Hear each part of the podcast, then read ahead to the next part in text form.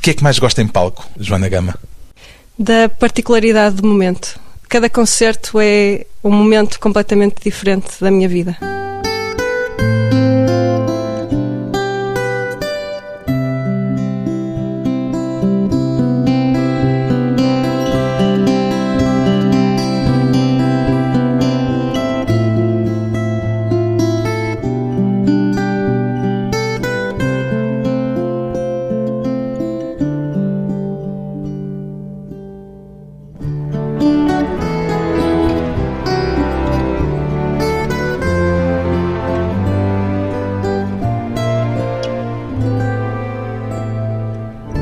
Joana Gama, 31 anos, pianista e performer.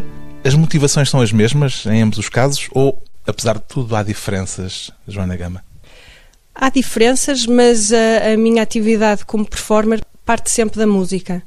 Uso a música para exprimir diferentes coisas, quando faço um recital de piano é apenas a música, se estou numa peça de dança é a música no contexto da peça com os bailarinos, numa peça de teatro é a mesma coisa, portanto é isso. Mas a performance é uma extensão da sua vida enquanto música?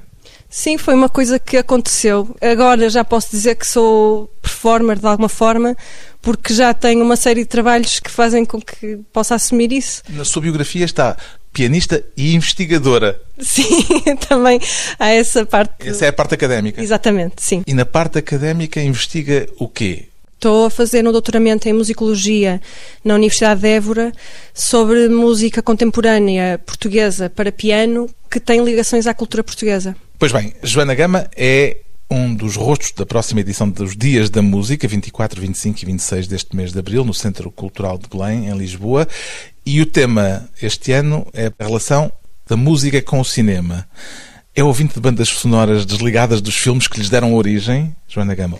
Por acaso não ouço muita bandas sonoras, mas vejo muitos, muitos filmes. E está gosto... muito atenta à música. Sim, com certeza. Aliás, há um compositor que está agora muito em voga, que é o Alexander Desplat, ganhou agora até um Oscar, e até fui curioso que houve um filme que eu fui ver, já não sei qual foi, ouvi um minuto da música e disse Alexandre Desplat, porque aquilo, pronto, de repente. Só podia ser ele. Só podia ser ele. E estou atento, obviamente. O título do seu concerto é Paisagens Sonoras. São paisagens que lhe vêm a partir da música, são paisagens que têm a ver com os filmes. Eu quis criar um título que fosse abrangente e eu tenho a certeza que cada pessoa que lê o título pensa em coisas diferentes, porque a paisagem pode não ser só no campo, não é? Temos a paisagem urbana e as peças que eu vou tocar até as considero mais urbanas do que propriamente bucólicas. Vai tocar Henrique Satie, Michael Nyman, John Cage, António Pinho Vargas. O que é que os une? O que os une, julgo eu, é, é, uma capacidade que eles têm de evocar imagens fora da música. Todos os compositores que eu vou tocar, mesmo que em alguns casos a música não tenha sido feita para cinema, todos eles trabalharam com cinema. E são pessoas que eu sei, porque sei um pouco da vida deles, que têm interesse noutras áreas. O Philip Glass trabalhou com ópera, imenso com cinema, o Satie participou no filme Antract do René Clair e escreveu a música que eu vou tocar para esse filme. O Pim Vargas também já escreveu música para filmes. Portanto, são pessoas que estão ligadas ao cinema e não só, à literatura. E... Vê-os como parte da mesma família musical ou nem por isso? Não se, mesmo há umas família... correlações aqui. Sim, é? há relações que eu gosto muito de fomentar na minha escolha de repertório.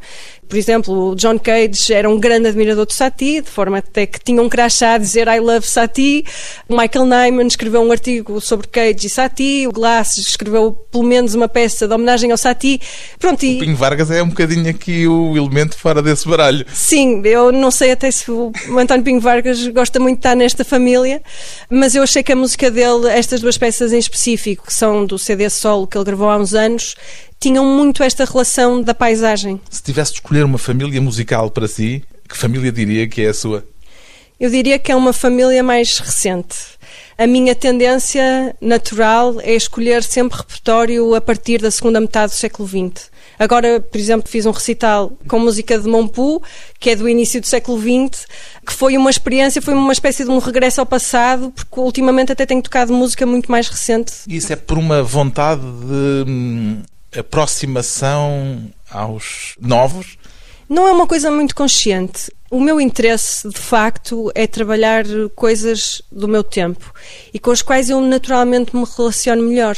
Durante o tempo em que estive na Escola Superior de Música de Lisboa, trabalhei bastante com compositores, mesmo na feitura da peça, na composição, e eu percebi que isso me dava um enorme prazer e ainda hoje continuo. Estou neste momento a trabalhar com um amigo que está agora a, terminar uma peça e para mim é um grande prazer poder trabalhar no processo.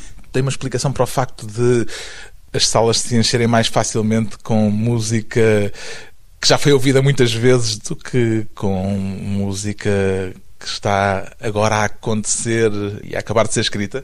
Bom, eu não tenho uma justificação, mas sei é que há um certo conforto. As pessoas gostam mais de reconhecer do que de Exatamente. conhecer. Sim há um certo conforto no reconhecimento, exatamente, e depois também na comparação de versões que as pessoas já conhecem. Virem ouvir o Sokolov tocar uma sonata de Beethoven, podem comparar com o Brendel que ouviram em casa ou com o Sequeira Costa que fez aqui na Gulbenkian há, há uns tempos. Isso não lhe interessa tanto? A mim não me interessa eu não, nada. Quase nada. Sim, de facto, porque o grande desafio de ser músico ou de estar, na verdade, acho que isto se calhar pode ser em qualquer profissão. Se calhar é um chavão, mas é de facto a pessoa perceber aquilo que quer fazer. O que é que é importante para si fazer de facto? E eu percebi, eu fiz o curso superior a tocar o repertório canónico, Schubert, Bach, Beethoven, mas percebi que apesar de adorar essa música e que vou ver concertos ou isso em casa, mas percebi que não me relacionava com esses compositores da mesma forma com que me relaciono com compositores mais recentes. Não era por ali. Sim, não valia a pena estar a massacrar-me a dizer se eu não toco bem a última sonata de Beethoven, então não vale a pena ser pianista. E é uma ideia que infelizmente se passa muito, que esta coisa de há aquelas grandes obras e que ou se toca aquelas obras de uma maneira magistral ou então não vale a pena. Duas das peças que vai tocar no concerto do CCB são peças escritas para o filme O Piano, é um filme especial para uma pianista? Bom, é um bocadinho uh, especial, mas no mau sentido, porque é uma história dramática. Mas é um filme belíssimo. Eu dizia nas notas de programa do concerto do CCB, esta música de Michael Nyman, esta banda sonora, é completamente indissociável daquele filme, não é? Nós não conseguimos ouvir isto sem ver aquela mulher vestida de preto a tocar na praia. Então, antes de um pequeno intervalo, ficamos com Big My Secret, uma das peças de Michael Nyman para o filme O Piano, que Joana Gama vai tocar nos Dias da Música. Não esta versão, esta é a do filme. Podem ouvi-la, Joana Gama, no Centro Cultural de Belém, em Lisboa, a tocar justamente este Big My Secret.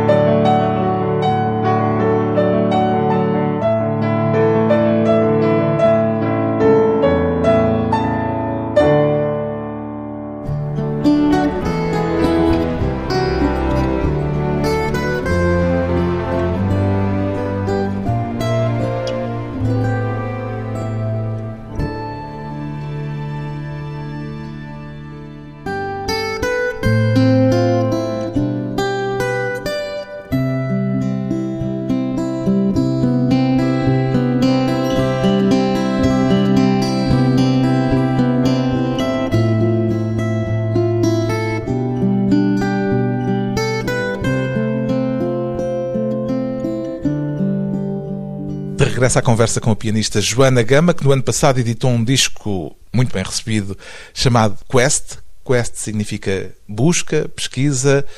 De que é que anda à procura, Joana Gama? Anda à procura de novos caminhos e, neste caso, o nome do projeto que partilho com o Luís Fernandes é Quest, que, por sua vez, é o título de uma peça de John Cage. Portanto, não é apenas esta busca, é também uma referência musical. Sim, uma homenagem a uma pessoa que é engraçado que quando gostamos de determinados artistas é quase como se eles fizessem parte da nossa família. Eu tenho é o caso de John Cage é, para si? É, porque é uma pessoa que não só a sua música, mas como pessoa é uma pessoa importantíssima na arte. E então tenho por ele um carinho que é quase familiar.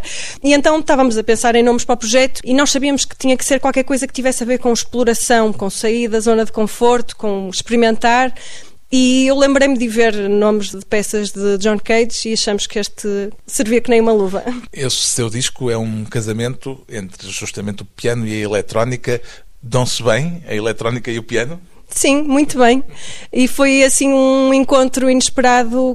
Se calhar estivéssemos a ter esta conversa há um ano e meio, não me passaria pela cabeça. Não foi assim tão repentino? Foi completamente repentino, eh, repentino, ou seja, a ideia surgiu numa conversa completamente informal. Depois a concretização foi feita com calma e com pés e cabeça. Estou muito orgulhosa. Mas o que é que foi tão fascinante assim em juntar o piano, o seu piano, à eletrónica?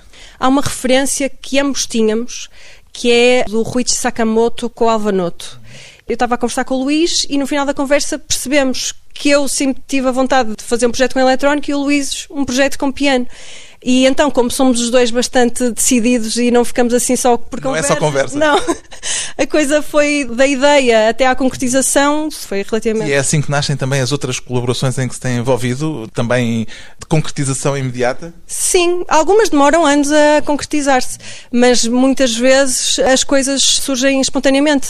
Por surgem normalmente por iniciativa sua ou por desafio externo? Depende, já aconteceu das duas maneiras. Mas, por exemplo, eu conhecia a coreógrafa Tânia Carvalho porque era eu estudante na Escola Superior de Música, ainda embrenhada nos Beethovens e nos Barres, e fui ver uma peça dela em que ela tocava piano e dançava, que é uma velocidade que parece uma uma lentidão que parece uma velocidade, ou ao contrário, eu troco sempre o nome do título.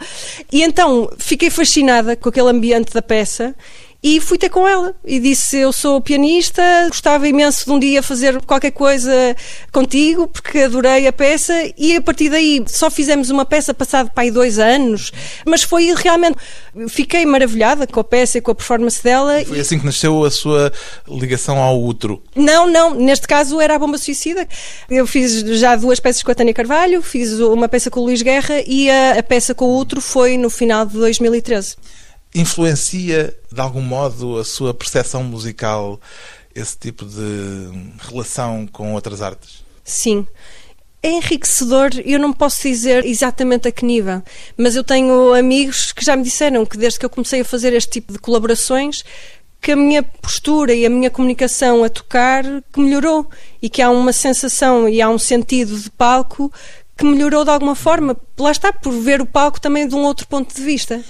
Aceita que se diga que tem uma predileção especial por ambientes minimais? Sim, sim, aceito. E isso é desde sempre? É sempre assim? Foi sempre assim? Não, é uma coisa relativamente recente, mas eu gosto de música minimal. Partilha aquela máxima do arquiteto Mies van der Rohe que diz que less is more, ou seja, menos é mais? Sim, completamente. E agora, pensando melhor na sua pergunta, até digo, eu gosto de ambientes minimais que não se confunda com minimal americano ou minimal repetitivo. Por exemplo, a música do Federico Monpu é música minimal, mas é uma música riquíssima a nível harmónico e em termos de melodia, mas é uma música com contenção de meios, que é feita com poucas notas e com um espaço, com tempo para ouvir a ressonância dos acordes. Gosto muito de um compositor alemão que é o Hans Otta, que também tem essa mesma filosofia, apesar da música ser diametralmente oposta. É o caso do Arvo Pärt, estoniano. Exatamente. Que imagino que também será um compositor que gosta especialmente porque que o toca. Sim, é verdade. Toca só peças de que gosta muito ou de vez em quando faz concessões? Tem que fazer concessões, porque... Aos programadores? Sim, até porque às vezes, quando falam comigo, já há uma ideia de um programa que tem que ser tocado.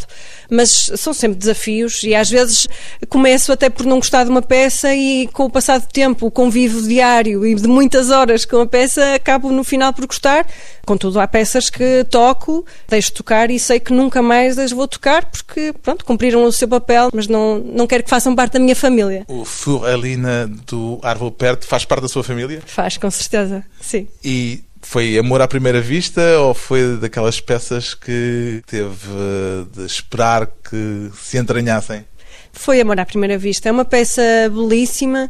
Já a usei num programa e, entretanto, o ano passado toquei-a como encore em alguns concertos e foi bonito porque ainda há dois dias estava a falar com uma amiga que me disse que no final de um concerto, quando ouviu aquela música que lhe tocou profundamente e é uma música que tem a base da composição do Arvo Parte, da qual gosto bastante.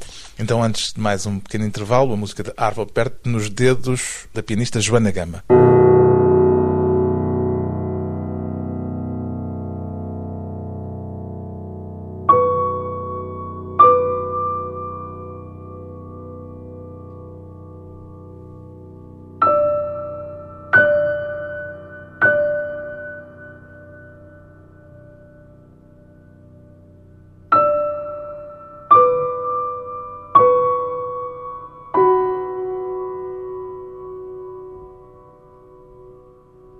you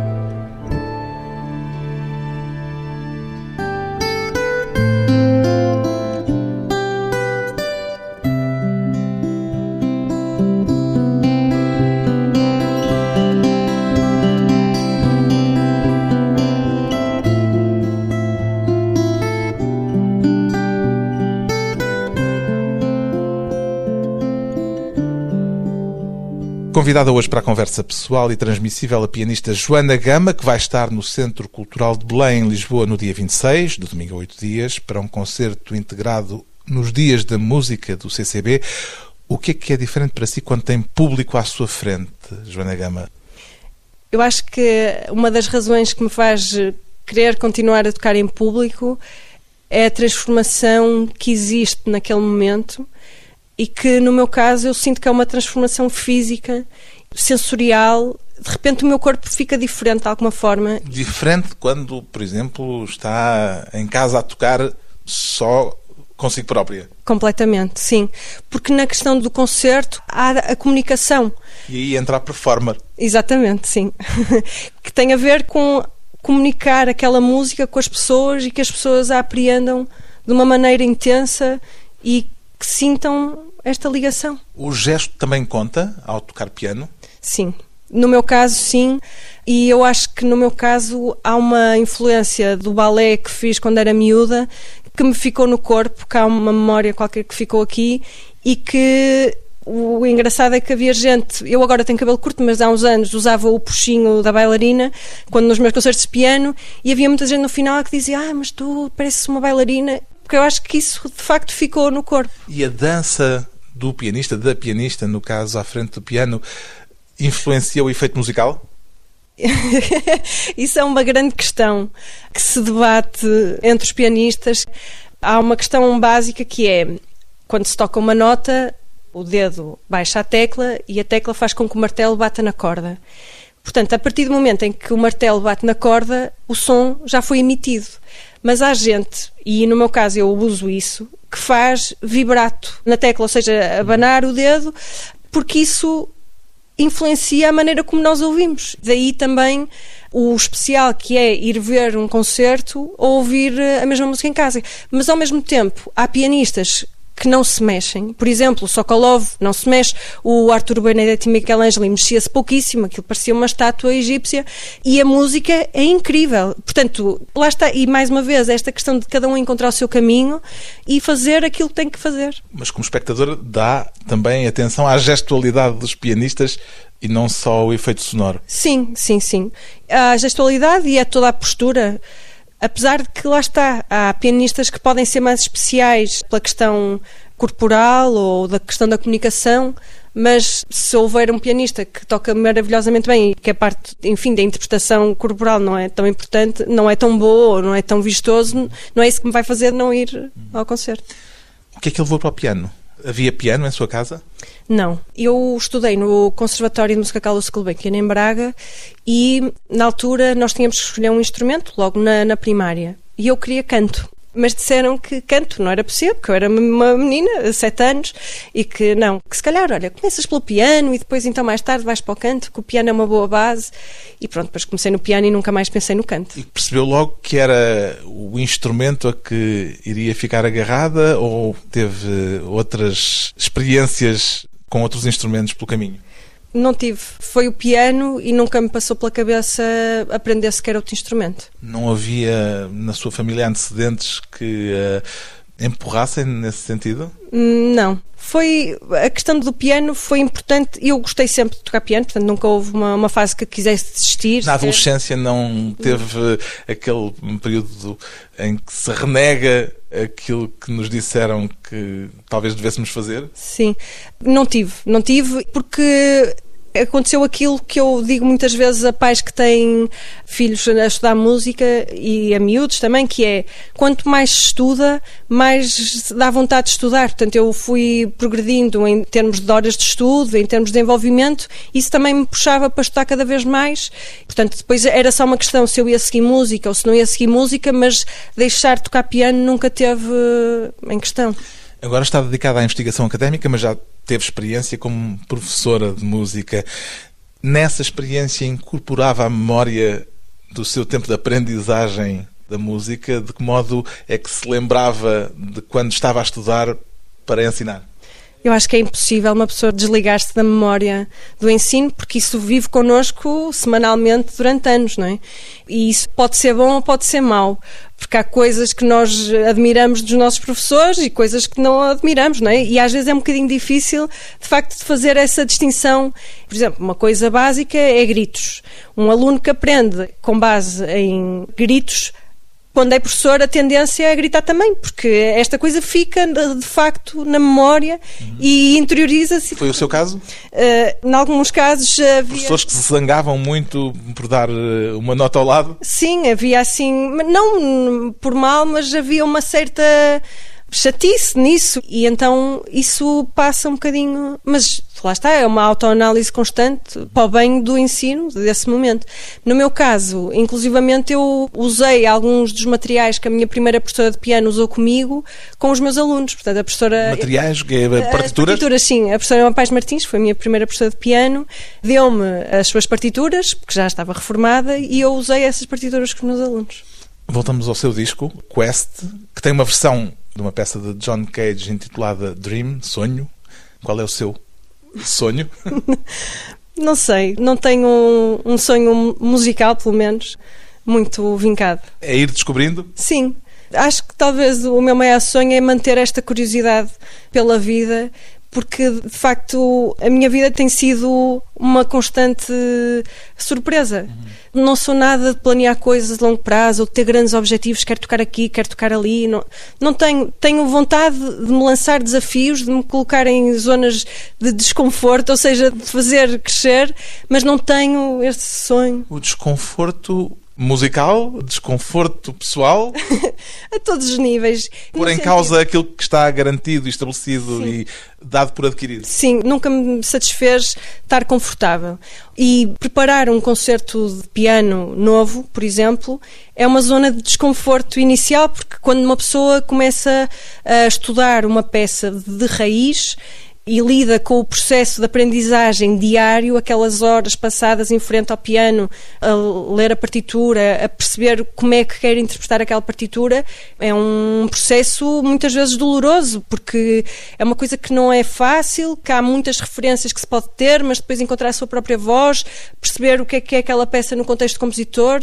Portanto, é um desafio constante e esta questão solitária, diária, de preparar eh, concertos, é, lá está está. Eu, ao manter a minha vida como está, estou numa zona de desconforto permanente. permanente. Quest é, de certa forma, uma viagem. Um dos temas chama-se Night Drive. Para onde é que é esta viagem? No caso do videoclipe desta música, foi uma viagem aos Jerez, à zona de Castro Laboreiro, que é um sítio que gosto muito. Então ficamos com um excerto dessa viagem conduzida por Joana Gama ao piano, com Luís Fernandes na eletrónica, Night Drive em Quest.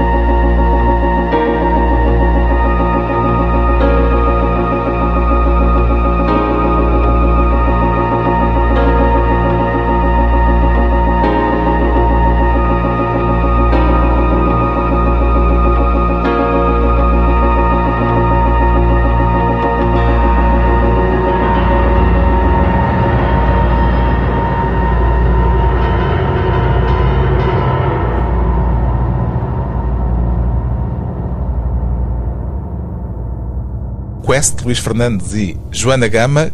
Qual é a sua maior ambição artística, Joana Gama? É fazer alguma coisa que eu nem sonho que vou fazer. O desconhecido absoluto. Sim. Uma artista multifacetada, à procura, cujo ponto de partida é o trabalho como pianista, mas que passa por outras áreas, nomeadamente a performance. Joana Gama vai estar nos Dias da Música no Centro Cultural de Belém, em Lisboa.